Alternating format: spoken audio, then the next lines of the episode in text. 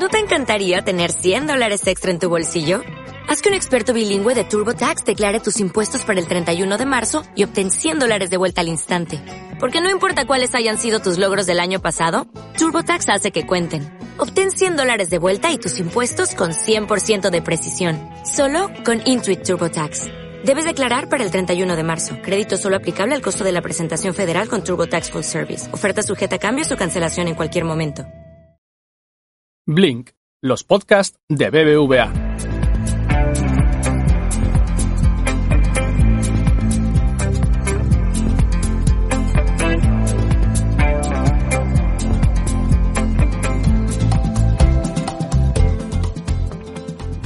¿Qué tal? Regresamos con otro capítulo de Blink, tu espacio semanal en el que tratamos los asuntos más actuales e interesantes de la economía, el mundo digital y la sostenibilidad.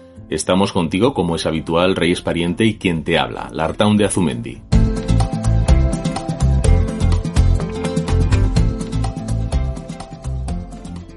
Hola, ¿cómo vas, Reyes? Hola, Lartaun, pues de salud bien. ¿Y qué más puedo pedir?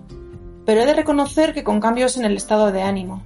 Hay días que súper animada ante la perspectiva de normalizar cada vez más mi vida y otras, en cambio, que sigo viendo todo complicado y lejano. La verdad es que no sabría decirte. No me extraña, yo creo que nos pasa a todos. Al final, de forma inesperada nos hemos encontrado viviendo en una situación que no puede ser más inusual y que además sigue llena de incertidumbres. Es lógico que pasemos por estados de ánimo muy distintos. Sí, por eso creo que sería interesante que el día de hoy lo dediquemos a hablar de esto. Porque en BBVA se han puesto en marcha una serie de talleres cuyo objetivo es ayudar a empleados a entender el proceso emocional por el que están pasando y darles herramientas para aumentar su resiliencia, de forma que puedan convertir lo que a priori es una amenaza o un reto en una oportunidad. Me parece de lo más interesante. Además, hoy contamos con una de las impulsoras de este taller que está asimismo impartiéndolo. Se trata de Paloma Tejada, responsable de talento y cultura, comunicación, staffing de proyectos y de la oficina Agile del área global de Client Solutions de BBVA. Bienvenida, Paloma. Muchísimas gracias a vosotros. Paloma, pues muchísimas gracias por acompañarnos en Blink para hablar además de algo tan, tan interesante como estos talleres de, resiliencia. Eh, para empezar, ¿qué objetivos pretendéis lograr con estos talleres? Pues mira, con estos talleres queremos describir el contexto en el que estamos todos viviendo, pero de una forma muy práctica y visual, para que nos ayude a entender pues dónde estamos, qué estamos haciendo para gestionar esta crisis y el porqué de cómo nos sentimos. ¿no? Es importante también en estos talleres identificar herramientas que ya tenemos para crecer nuestra resiliencia y salir de esta crisis reforzados, transformando este reto en una oportunidad y que el resultado final sea un cambio positivo. Eh, la idea de estos talleres es que nos mantengamos saludables, que, sean, que estemos fuertes para gestionar mentalmente esta situación y sobre todo conectar con un sentido más profundo de, nuestro propósito. Paloma, ¿por qué esta crisis es tan diferente de otras anteriores? Eh, mira, esta crisis es diferente. Nosotros todos hemos vivido otras situaciones de, estrés máximo y de crisis. Eh, yo recuerdo cuando vivía en Nueva York el 11 de S, el huracán Sandy, también el apagón de la costa este de Nueva York. Aquí se vivió el 11M y muchas otras situaciones críticas y de estrés eh, que hemos todos vivido. Pero en esas situaciones lo que tenían en común es que la amenaza tenía un principio y un fin, o al menos la fecha fin de la amenaza era muy próxima, ¿no? El apagón, pues sabíamos que a las pocas horas ya había áreas de Nueva York que estaban recuperando la luz, o el 11S o el 11M era un atentado terrorista que ya había terminado. Desde luego que las repercusiones son muy grandes también pero la fase de recuperación llega pronto. Sabes que enseguida tienes que, estás mirando ya hacia el futuro y, a cómo mejorar la, situación y gestionar el impacto. Sin embargo, en esta crisis que estamos viviendo ahora, la amenaza se, se, mantiene en un espacio temporal muy largo y no tenemos todavía visibilidad de cuándo va a terminar. Es muy diferente en ese sentido y, el, y lo que ocurre es que como, como no lo hemos vivido nunca ni como individuos ni como sociedad, no podemos utilizar la intuición basada en experiencias pasadas para solucionarla. Y eso es algo que nos, que nos está, que nos está impactando mucho también a los individuos y en cómo estamos viviendo esta crisis. ¿Y ¿Cómo lo estamos viviendo? ¿Nos puedes definir un poquito las fases por las que hemos pasado o estamos pasando desde que comenzó esta situación? Sí, es, es importante eh, que, que, rompamos la o que partamos la crisis en, en fases precisamente porque y así lo explicamos en los talleres, porque es porque así nos, nos ayuda a entender por qué estamos pasando, ¿no? En la primera fase, que, que para unos duró más y para otros menos, pero normal, podemos decir que, que podría haber sido las dos primeras semanas. Es la fase de emergencia. En esta fase es más fácil encontrar nuestro propósito y priorizar. Estamos todos muy enfocados. La seguridad es lo primero y la alineación clara de objetivos en una empresa o en una comunidad es clara. En estas fases, en esta fase la productividad incluso se incrementa porque estamos todos muy enfocados en un propósito que es muy inmediato, nuestra seguridad y la de nuestras familias y el poder operar eh, tanto en el conjunto familiar como también en el conjunto del trabajo, ¿no? de trabajar en remoto. En esta fase nos saltamos el shock inicial y nos vamos directamente a la acción para estar a la altura del reto y tomamos decisiones bastante rápidas nos sentimos todos como que somos parte de algo, de algo más grande, algo grande. Y aparece también la parte más, eh, más humana y más personal de cada uno de nosotros. Empezamos a tener webs con nuestros jefes, donde les vemos sin el traje o, sin, o, o en su casa. Empezamos a conocer a las familias de todos, ¿no? A través de las, de las vídeos. Es un ambiente más relajado. En, estos, en esta fase los líderes se convierten en la mejor versión de sí mismos porque las cualidades que les han llevado a donde están se intensifican. El problema es cuando pasamos a la siguiente fase y nos damos cuenta, que es la fase de la regresión, en la que la situación en la que estamos viviendo ya es más larga de lo que pensamos. De repente el confinamiento ya no son esas dos semanas y volvíamos a la normalidad eh, eh, aparece la fatiga, lo que llamamos la fatiga del War Room. El War Room es como el centro de operaciones de la gestión de la crisis y todos tenemos ese centro de operaciones de la gestión de la crisis. Da igual si estamos en, en la gestión más alta de una empresa o estamos en nuestra casa. Todos estamos gestionando un, un centro operativo, ¿no? Y después de 14 días hay una fatiga, una fatiga de, del War Room que se llama y empiezas a perder un poco de perspectiva. Estamos más cansados, estamos aburridos de esta nueva rutina, empezamos a perder un poco el propósito y a desconectarnos. Las decisiones toman más tiempo, la alineación de objetivos no es tan clara y empieza a haber tensiones. Tomar decisiones es más complejo y hay un riesgo alto de los líderes a retornar y revertir al control, al, al micromanagement, ¿no? Y esto eh, va en contra de lo, de lo que se necesita hacer, porque la autonomía es justo lo que garantiza la agilidad y la adaptabilidad, que tan importante es para la resiliencia como veremos después. Lo importante es pasar de esta fase hacia la fase de recuperación lo más rápido posible, ¿no? En la recuperación, que es la tercera fase, ya estamos mirando hacia adelante, ya nos estamos adaptando a nuevos patrones y debemos de ser capaces de empezar a pintar ese nuevo futuro. Esto requiere mucho liderazgo tenemos que empezar a pensar qué funciona de lo que estamos viviendo ahora, qué nuevos comportamientos estamos viendo que van a funcionar en la nueva normalidad y nos queremos llevar hacia esa nueva normalidad y cuáles vamos a dejar atrás. Pero para eso también, para ayudar a las personas a hacer esa transición, es importante que, identifiquemos em, rituales de equipo o ceremonias que, le, que unan con el pasado de alguna manera, que tengan alguna, algún elemento común para que al menos parcialmente estemos todos dentro de nuestra zona de confort. ¿no? Y, hay que recordar que en esta fase no todos vamos a reaccionar y gestionar de la misma manera la incertidumbre de este futuro.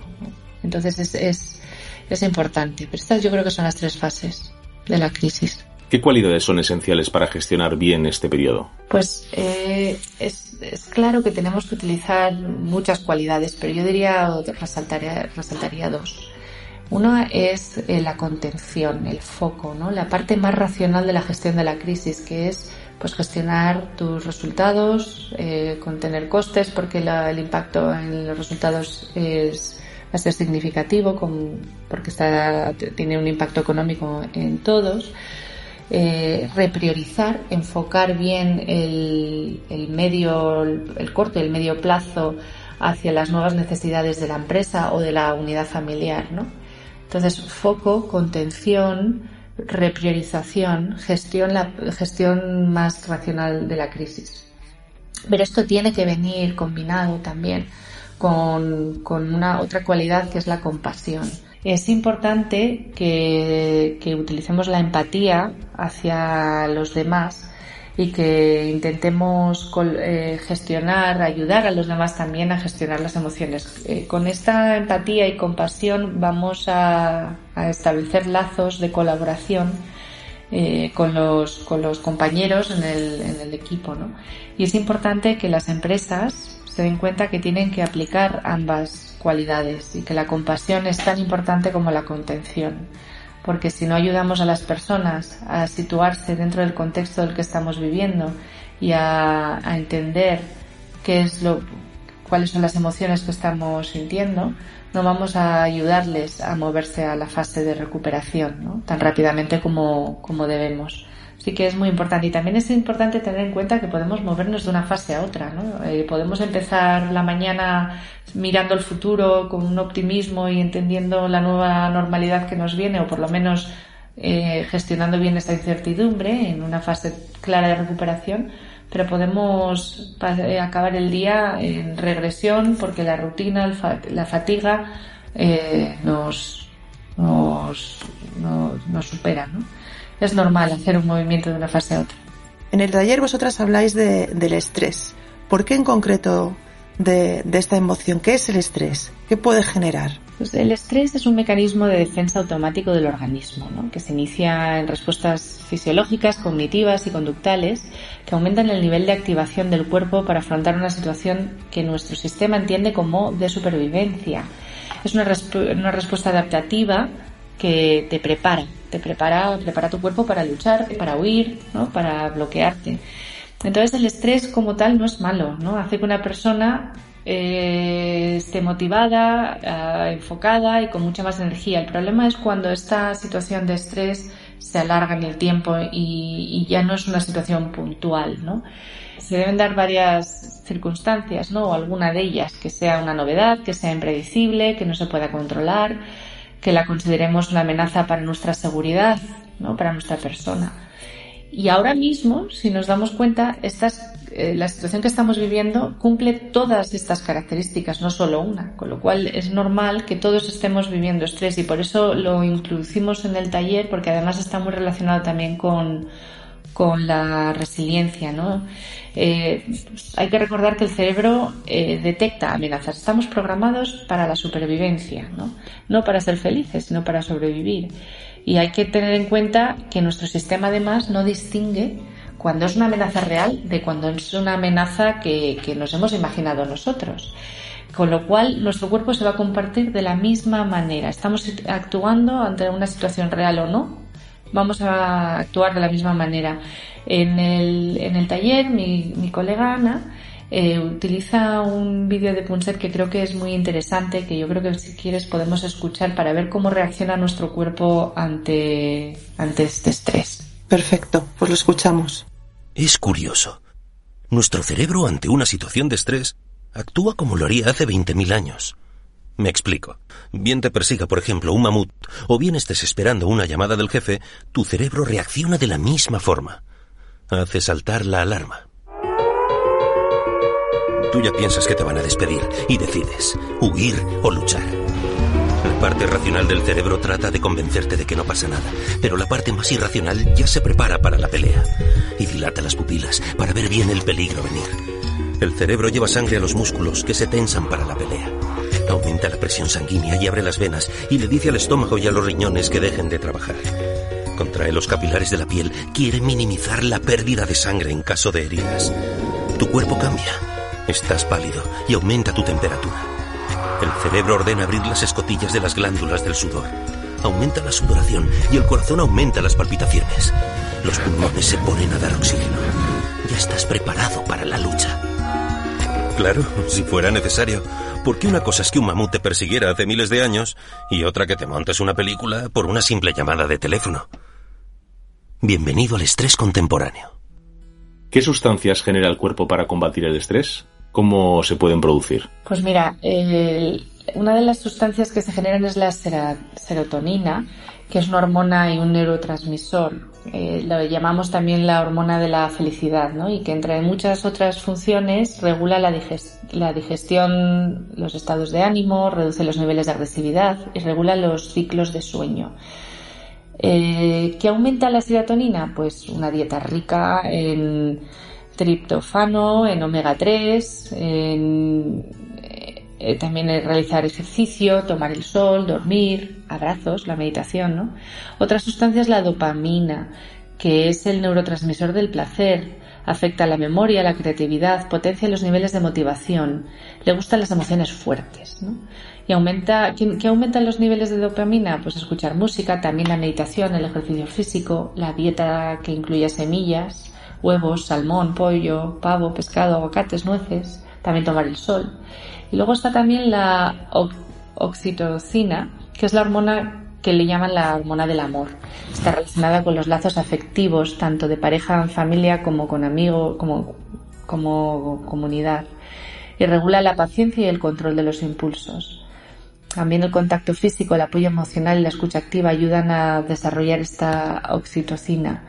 La meditación, eh, escuchar música, leer, hacer cosas que te gusten, ¿no? Hacer cosas que, que te gusten mucho disminuye la hormona del estrés. Y realizar actos de generosidad. Y todo esto, estas sustancias que generamos disminuyen el estrés, ¿no? Y generan mayor resiliencia. ¿Nos puedes hablar un poquito de qué es la resiliencia y por qué es importante ser resiliente? ¿Cómo se consigue? Claro que sí. Es, es muy importante entender la relación que existe entre el estrés y la resiliencia y cómo nos afecta este estrés, porque precisamente uno de los objetivos de ser resilientes es prepararnos, recuperarnos y adaptarnos ante el estrés, al reto o la adversidad, ¿no? Y es, es, esto es muy buenas noticias. El que describamos la resiliencia como una capacidad quiere decir que la podemos cultivar y que podemos crecer. No es una característica de tu personalidad, no es eres o no eres y naces o no naces, sino que puedes cultivarla, ¿no? Entonces la resiliencia es una capacidad, como os digo, para, para afrontar la adversidad, sabiendo adaptarse hasta lograr esas metas que te habías eh, propuesto, ¿no? Debemos pensar en que todos podemos ser resilientes, obviamente eh, esto es un esfuerzo y requiere mucha constancia, pero la resiliencia incluye conductas, pensamientos y acciones que pueden ser aprendidas y pueden ser desarrolladas por cualquiera de nosotros, ¿no? Y, el por qué es importante ser resiliente es porque al construir esta capacidad estamos preparados para, para, ser, para ser más flexibles, podemos tomar mejores decisiones y sobre todo mantener la calma ante situaciones difíciles. ¿no? El ser resiliente no significa que no nos vamos a encontrar estas situaciones difíciles. Lo que significa es que tenemos una capacidad interna que nos da la fuerza y el propósito para resolver y manejar estas situaciones difíciles que se nos presentan. ¿no? Entonces, imagínate que, la resiliencia es la cantidad de energía que tenemos disponible en el sistema. Cuanto mayor sea, más energía vamos a tener para afrontar las situaciones que se presenten. Del mismo modo, vamos a poder aprender y a manejar los niveles de energía para, para aumentar esta resiliencia. ¿no? El factor clave para construir y mantener la resiliencia es cómo utilizas y cómo renuevas tus fuentes de energía. Energía. ¿Cómo nos podemos cargar de energía y qué nos mina la energía? Para comprender cómo se relaciona la energía con la resiliencia es importante que definamos la resiliencia como una habilidad del ser humano que ocurre en cuatro dimensiones. La dimensión física, la dimensión emocional, la mental y la espiritual. ¿no? Y para ser resiliente de forma global y completa, es importante prestar atención a las cuatro dimensiones, a los cuatro dominios, porque entre ellos se comunican y, afectan unos a los otros. Por ejemplo, algunas personas podemos ser más resilientes de manera natural en una dimensión que en otra, y a, esas, y a lo mejor les será más fácil conectar a través de esa dimensión, ¿no? Y del mismo modo perderán más energía en otras dimensiones. Por eso es importante conocernos y ser conscientes de cómo estamos en cada una de esas áreas. La mayoría de nosotros tendemos a desperdiciar más energía en la dimensión emocional.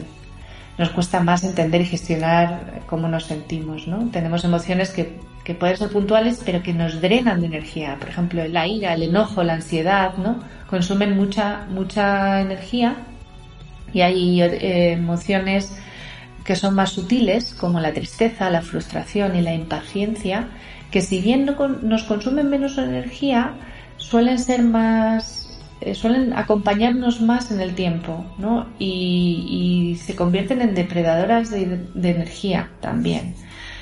Entonces, ante situaciones puntuales de gran pérdida de energía, como una discusión, un día intenso en el trabajo, eh, hemos aprendido mucho a contrarrestarlo, pues saliendo a correr, haciendo deporte, ¿no? Quedarnos a charlar con amigos, de manera intuitiva tratamos de compensar ese drenaje de energía, ¿no? Sin embargo, esas emociones más sutiles que decíamos que se mantienen en el tiempo con nosotros y que no son tan claras de identificar, son las que pasan más desapercibidas y esas no las atendemos, no, las, no les damos, no les prestamos atención y poco a poco, poco a poco nos van drenando más la energía.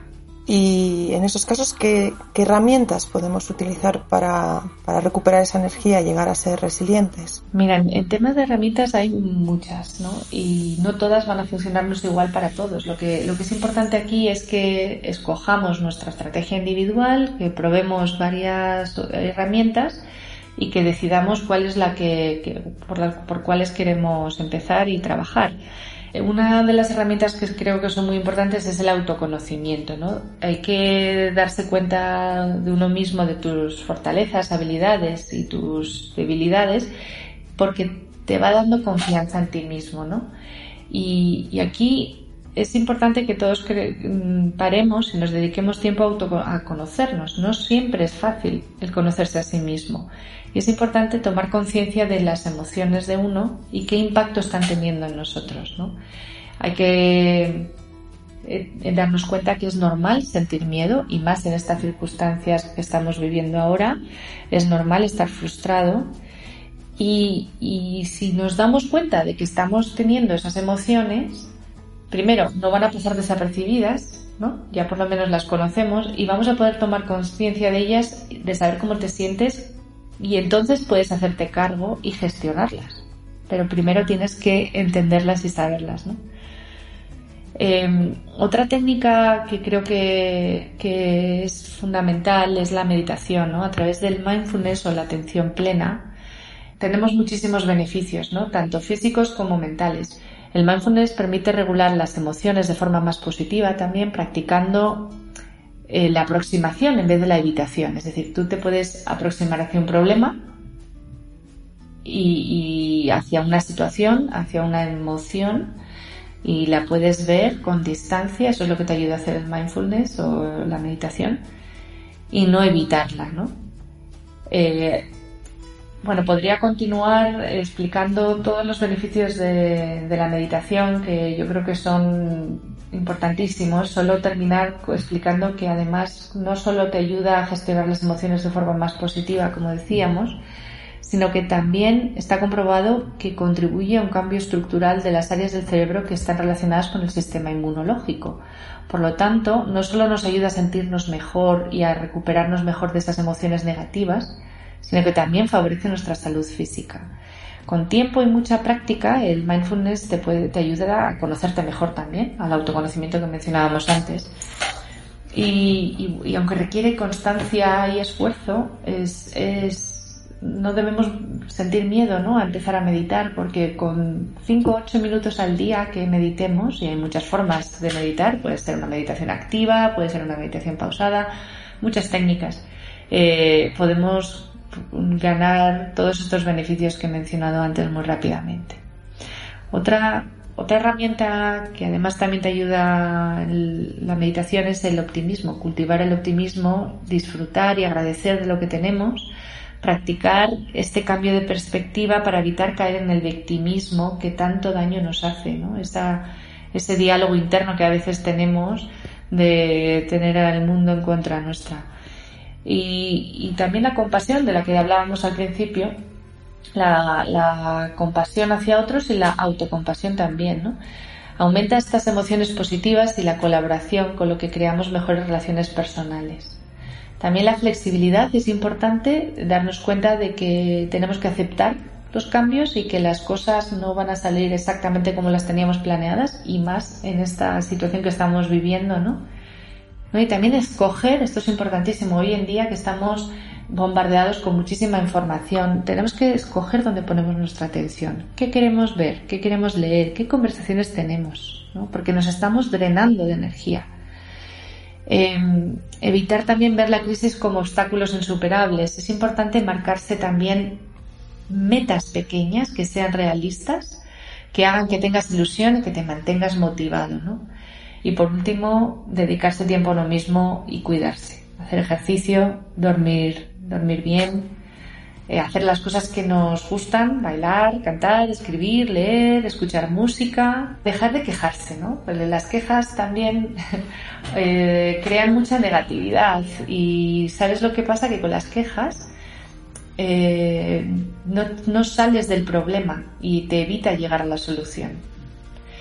Y luego, pues eso, lo que decíamos anteriormente, llevar una alimentación sana. ¿Qué herramientas ofrece el banco a sus empleados para generar resiliencia? Pues en el banco tenemos varias herramientas eh, a disposición de nuestros empleados. Eh, por ejemplo, tenemos una comunidad eh, muy grande de, mindfulness. Además tenemos cursos de mindfulness online. antes obviamente eran presenciales también. Y tenemos meditación guiada en nuestra, en nuestra plataforma de campus online también. Eh, además hemos creado un espacio para todos los empleados para gestionar el trabajo en remoto y la situación que estamos viviendo en nuestras familias, que se llama BV en casa. Y en esta página web, en este espacio, estamos creando muchas herramientas y, consejos tanto para gestionar nuestra vida personal como también la del, la del trabajo. ¿no? Y además hemos creado un decálogo de, un decálogo de trabajo en remoto que nos ayuda a, que nos recuerda mucho de las cosas que mencionaba al principio sobre, sobre la colaboración, sobre la empatía, ¿no? el respeto a, los, a las agendas y el tiempo de los demás. Son, eh, son diez reglas que utilizamos en nuestro día a día cuando nos estamos eh, relacionando entre nosotros en equipo que fomentan la comunicación, la empatía y el respeto, ¿no? y la flexibilidad y también la contención y el foco. Y por último, eh, mencionaría, aunque tenemos más herramientas, pero sí mencionaría la filosofía Agile. Nosotros en el grupo sabes que, que estamos trabajando bajo metodologías Agile y la metodología Agile nos ayuda porque precisamente establece metas que son realistas, que son asequibles, que podemos gestionar y nos enfoca. Eh, precisamente uno de los beneficios mayores de Agile es que, es que nos enfocamos en lo que, en lo que realmente aporta valor y ahora mismo es, es fundamental en este entorno. Pues Paloma Tejada, muchísimas gracias por, por contarnos en qué consisten estos talleres y darnos las claves para, para aumentar nuestra resiliencia. Ha sido muy interesante y esperamos poder contar contigo en Blink en el futuro de nuevo. Muchísimas gracias a vosotros. Gracias por el interés. Creo que después de esto no queda otra que marcharnos tranquilamente, Reyes. Y tanto que nos vamos.